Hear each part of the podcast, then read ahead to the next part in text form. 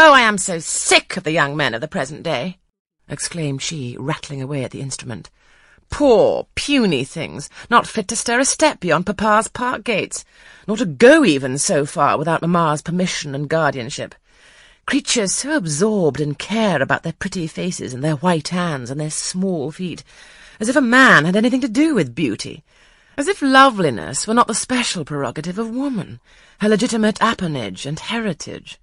I grant an ugly woman is a blot on the fair face of creation, but as to the gentlemen, let them be solicitors to possess only strength and valour. Let their motto be hunt, shoot, and fight. The rest is not worth a fillip.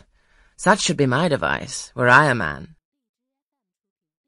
Whenever I marry, she continued after a pause which none interrupted, I am resolved my husband shall not be a rival, but a foil to me. I will suffer no competitor near the throne. I shall exact an undivided homage. His devotion shall not be shared between me and the shape he sees in his mirror. Mr. Rochester, now sing, and I will play for you. I am all obedience, was the response.